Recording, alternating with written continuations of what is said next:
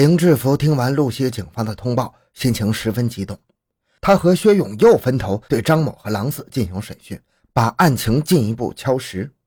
一九九六年五月三十日凌晨两点，因是先行回沪的三支副支队长毛立章正在外边巡查执勤情况，有敲击呼他，说是远在路西的三支队长林志福打来长途，有要事相告，请他马上赴机。他回到八零三打通长途，老林在话机那头说：“去咱们那堆卡片中找一个人。”一个辽宁沈阳叫许庆国的人，这边得到线索，枪就卖给这个人了。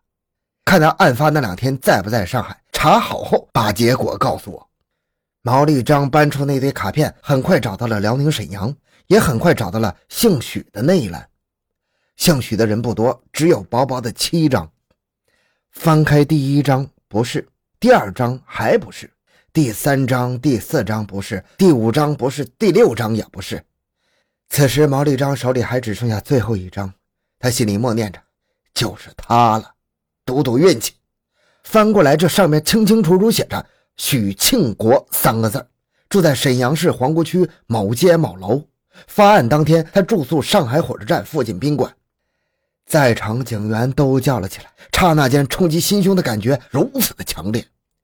这张卡片和一万四千五百张卡片凝结了八零三刑警多少希望，多少失望，多少沮丧啊！还有多少的忧心如焚？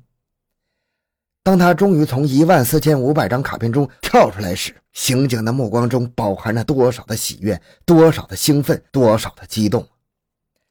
此时此刻，所有失望，所有沮丧，所有忧心如焚，都得到回报。毛利章将此情况迅速告知张生华等总队领导。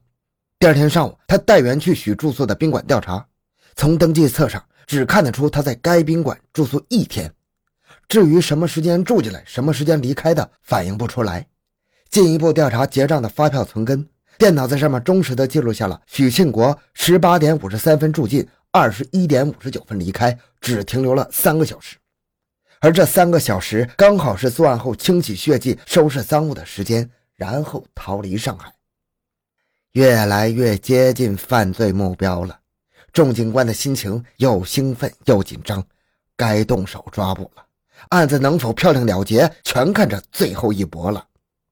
有的案子破了，犯罪嫌疑人基本认定，可是人在全国飘，久久难以捉拿归案，案子也就久久结不了，像个裂开了的伤口。有人甚至说，抓人比破案还难。现在人户分离现象大量存在。知道他是哪儿的，去抓他，他还不在，究竟在哪儿，没人知道。何况还有持假身份证作案的，什么可能都有。因此，抓捕方案要制定的严丝合缝，万无一失。六月五日，副总队长王军带领林志福、毛立章和另外两位年轻警员飞赴沈阳。陈伟和詹青飞抵烟台，在许工作的烟台某韩资公司守候。回家没几天的薛勇，六号飞昆明，八号抵德宏，为防许国庆外逃，协助当地警方在边防布控，抓捕的重点在沈阳。王军一路将案情最新进展通报了辽宁和沈阳警方。怎么凶手还真是我们这里的人呢？据查，第一网将许国庆网进来之后，曾把他的材料打回沈阳，请当地警方协查。当地派出所反馈回来的证明是大学生无前科，这也是实情。也许还得庆幸没有惊动他，否则不知会是怎样的局面。沈阳市公安局刑警与特警全力支持上海市的同行完成好任务，一张网悄悄地撒了下去。很快证实，该许国庆是真的，而不是持别人的身份证作案。又查明他现在不在沈阳，也不在烟台，究竟在什么地方不清楚。等，只有耐心的张网等待。一天没有动静，两天没有反应。三天没有情况，王军天天与张生华总队长热线联系。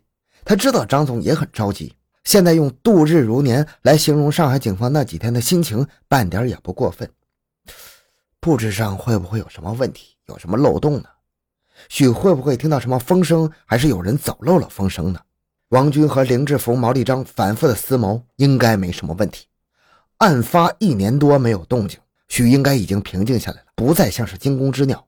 这是最好的抓捕状态，一怕走漏风声，二怕他持枪作乱，劫持人质，伤人或自伤。工作要细了再细，可不能从我们手里使，该案功亏一篑，满盘皆输啊！六月十日上午九点，张总与王总通话。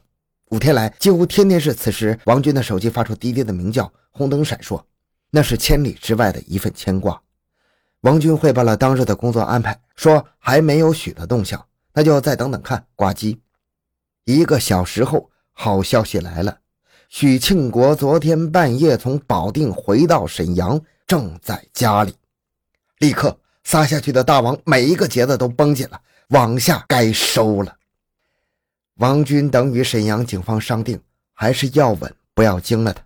先想办法把他住房的门打开，最好找街道干部或者熟人把门叫开。行话，这叫软禁。进门后动作要快，要不等他开枪就把他制服。同意。正在商量如何开门的时候，许庆国的父亲从外边办完事回家，掏出钥匙开门。早就埋伏多时的沈阳特警顺着打开的门缝挤了进去。见客厅没有许庆国，又冲进里面卧室。许庆国和他女朋友还正在床上睡觉呢。没等他弄清怎么一回事，一副冰冷的手铐就铐在了他的手上。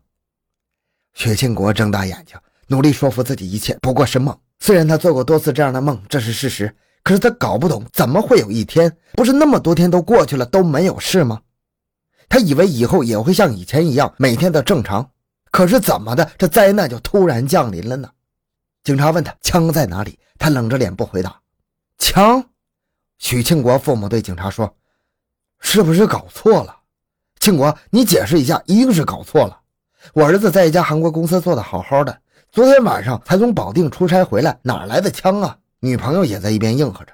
许庆国咬着嘴唇不回答。他看见另一个警察打开了书柜，将摆在书柜里的一个密封纸盒搬出来，放在桌上，问他：“这是什么？”他闭上了眼睛，一颗心在急速的下坠下坠。纸盒上的胶带纸被撕开了，撕撕拉拉的声音像晴天霹雳。盒里的一包东西被拖了出来，包装纸被一层一层的揭开，直到最后一层纸也被无情的揭开。一支黑色的手枪袒露在桌上，枪身擦了油，还有八发子弹。枪被一个警察连纸托在手里，交给另一个警察。另一个警察仔细辨认，老式的五四手枪，枪带是绿色的，枪号中有一个是八，就是这支。许庆国也听出来，这个人是从上海来的。